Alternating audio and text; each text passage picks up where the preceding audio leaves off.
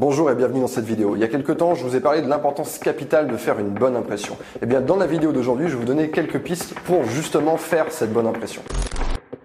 La première chose qu'il faut comprendre, c'est que faire une bonne impression, c'est de l'intelligence sociale. C'est votre capacité à comprendre deux choses la situation, ce qui est en train de se passer, et la personne qui est en face de vous.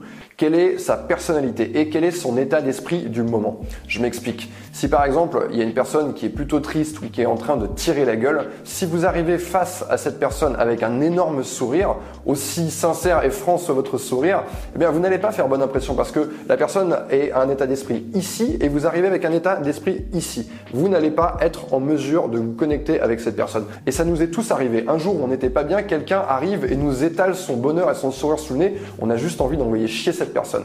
Donc il faut être capable de regarder ce qui se joue sous notre nez. Quel est l'état d'esprit de la personne? Est-ce que c'est une personne qui est dans un état d'esprit de productivité? Est-ce que c'est une personne qui a l'air volontaire? Est-ce que c'est une personne qui a l'air heureuse? Eh bien on va essayer, nous, dans la mesure de possible, de régler notre fréquence sur celle de cette personne pour pouvoir bien communiquer avec elle. J'ai parlé de personnalité également. Disons qu'une personne, elle peut être timide ou elle peut être très ouverte avec une grande facilité à communiquer. Eh bien vous n'allez pas vous comporter de la même manière avec cette personne.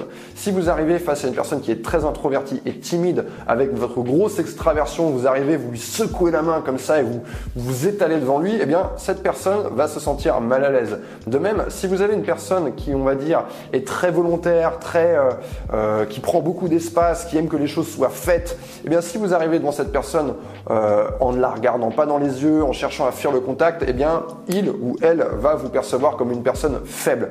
Vous n'allez pas faire bonne impression. Enfin, j'ai parlé de situation. Imaginons une rencontre amoureuse, vous allez rencontrer un homme ou une femme dans un lieu public et il y a plein de gens autour de vous.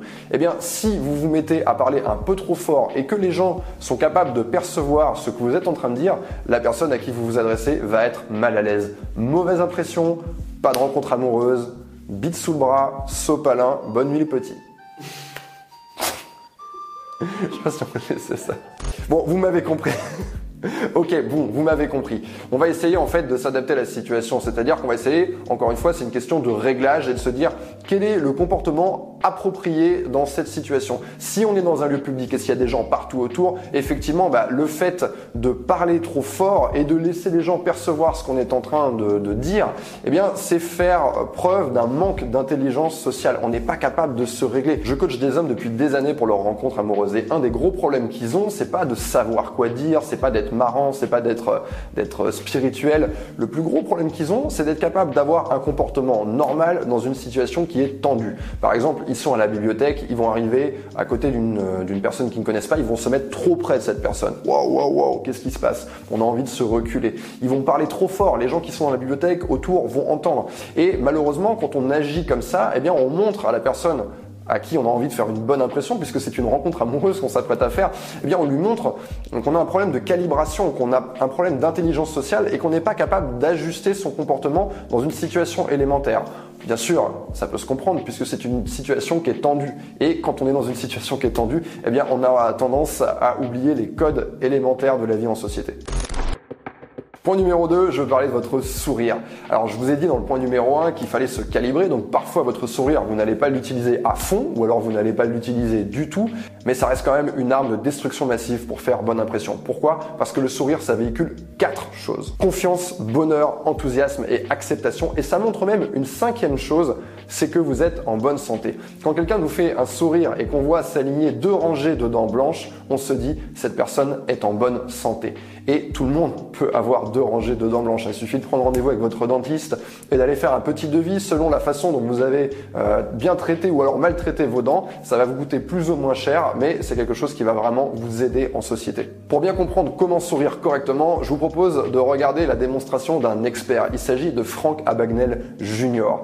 Et c'est un expert pourquoi? Parce que pendant une bonne partie de sa vie, cet homme a été un imposteur. Or, pour être un imposteur, il faut savoir faire une excellente première impression. Donc regardez la qu'il a de sourire. Et vous voyez une chose qui est très importante, c'est que son sourire paraît sincère parce qu'il commence par sourire avec les yeux et ensuite la bouche va suivre.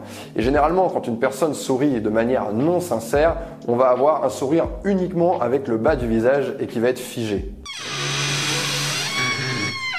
Most people try to say, I was just a young 16-year-old boy who ran away from home. Et mieux encore, si vous ne l'avez pas encore vu, regardez le très bon Arrête-moi si tu peux de Steven Spielberg où Frank Abagnale Jr. est joué par DiCaprio et vous avez tout un tas de choses à apprendre sur les escrocs et l'imposture.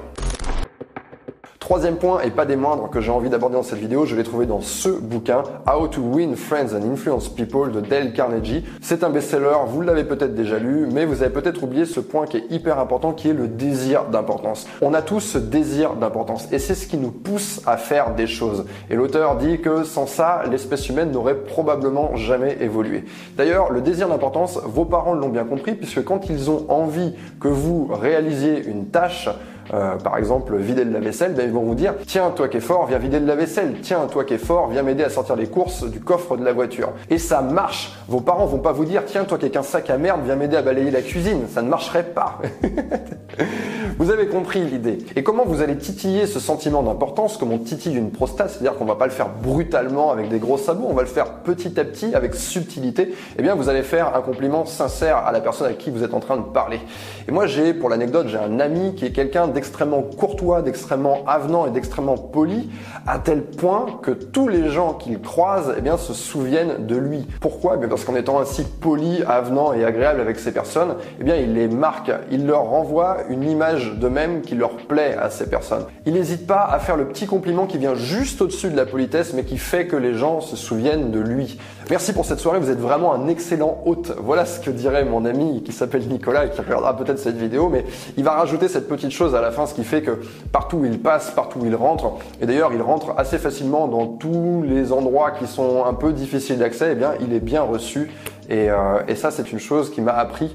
Donc, je vous invite à être plus que poli et à balancer ce petit plus qui fait que les gens vont se souvenir de vous. Voilà, c'est tout pour cette vidéo. J'ai pas voulu rentrer dans les poncifs du genre, du style tenez-vous droit, ouvrez les épaules, regardez dans les yeux. C'est sûr que si je m'adresse à vous en regardant dans cette direction, c'est un petit peu plus euh, difficile pour se connecter. Maintenant, essayez de travailler ces trois points. Synchronisez-vous avec la situation, l'état d'esprit de la personne et sa personnalité. Souriez et surtout jouez sur le désir d'importance. C'est tout ce que j'avais à vous dire pour aujourd'hui. Je vous dis à une prochaine.